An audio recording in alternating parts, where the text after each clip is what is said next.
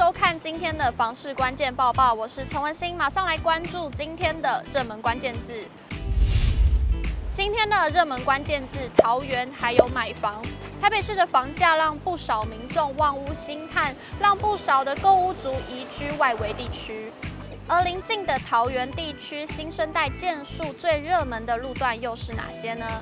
根据财团法人金融联合征信中心资料，去年度桃园市的新生代建树以龟山区文化一路六百五十一件居冠，从中可以显见 A7 重划区占据桃园排行总件数也独占鳌头。对此，全球居不动产情报室总监陈秉承也提出了看法。大致上看起来都落在所谓的这个龟山区哦。那龟山区其实这些地段跟主要的高价区其实都有一些距离哦。也就是说，比方说像是呃这个 A7 站的这个生活圈哦，或者是说像是接近这个呃林口长庚哦。然后也因此在这样的情况下，其实呢，它在这个比较外围的地段，其实它的房价上面反而有一些亲民的空间哦。所以呢，在这样的状态之下，可能就会有，比方说像是单价三字头的可能性，而造成说市场上面有一些青睐哦。那事实上，其实龟山区它也算是一个知名度不错的这个新兴从化区哦。那未来也会有一些产业的规划哦，所以其实有一些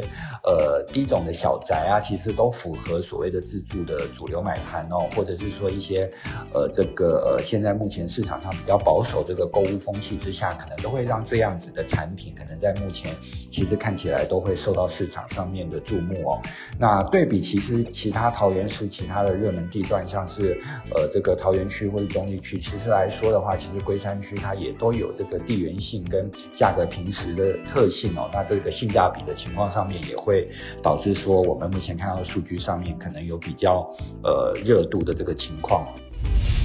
今天的精选新闻，首先来看到今年会是房价的出跌年吗？有学者提出了图表说明。台北大学不动产与城乡环境学系教授彭建文日前在政治大学不动产研究中心论坛时，针对房市价量发表看法。他依照房地产景气与价量关系分析，二零二二年是价涨量缩，而短期内要出现大幅跌价，只有一项因素才会造成。若按照彭建文所言，目前房市处于二零二二年价涨量缩的下一个循环，价稳量缩。至于会不会走路价跌量缩，彭建文分析，从全国的长期价量分析来看，量化宽松的庞大资金潮是推升房价重要的力道。他认为政府政策对房地产市场的影响多以成交量为主，价格的调整相对缓慢且幅度不大。接着来看到板桥区西北公园地下停车场工程的最新动态。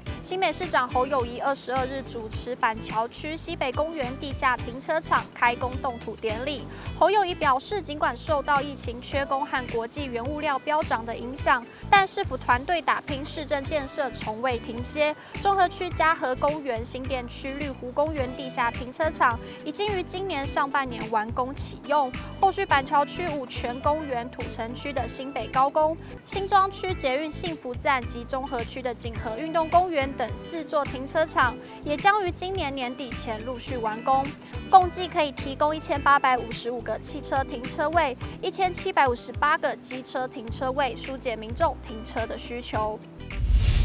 今天的买房卖房，我想问有网友提问：有参加社会住宅六月一号的贷款补助可以申请吗？申请的话会过吗？有网友回复：内政部规定，符合下列资格的民众可申请住屋贷款支持方案，其中包含仅有一笔自用性质购置住宅贷款，并需有非呆账之贷款余额，合计持有房屋一户之内，以及原始核贷金额台北市八百五十万元以下的房屋，其他县市原始核贷。金额七百万以下的房屋，再来则是一百一十年家庭成员各类所得总计合计一百二十万元以内，最后就是认定基准日一百一十二年二月二十八日。关于房贷补贴的详细资讯，可以点击右上方的资讯栏连接，收看我们上上礼拜的节目。如果你喜欢今天的影片，请不要忘记按赞，还有分享，并且订阅支持我们。我们下次见。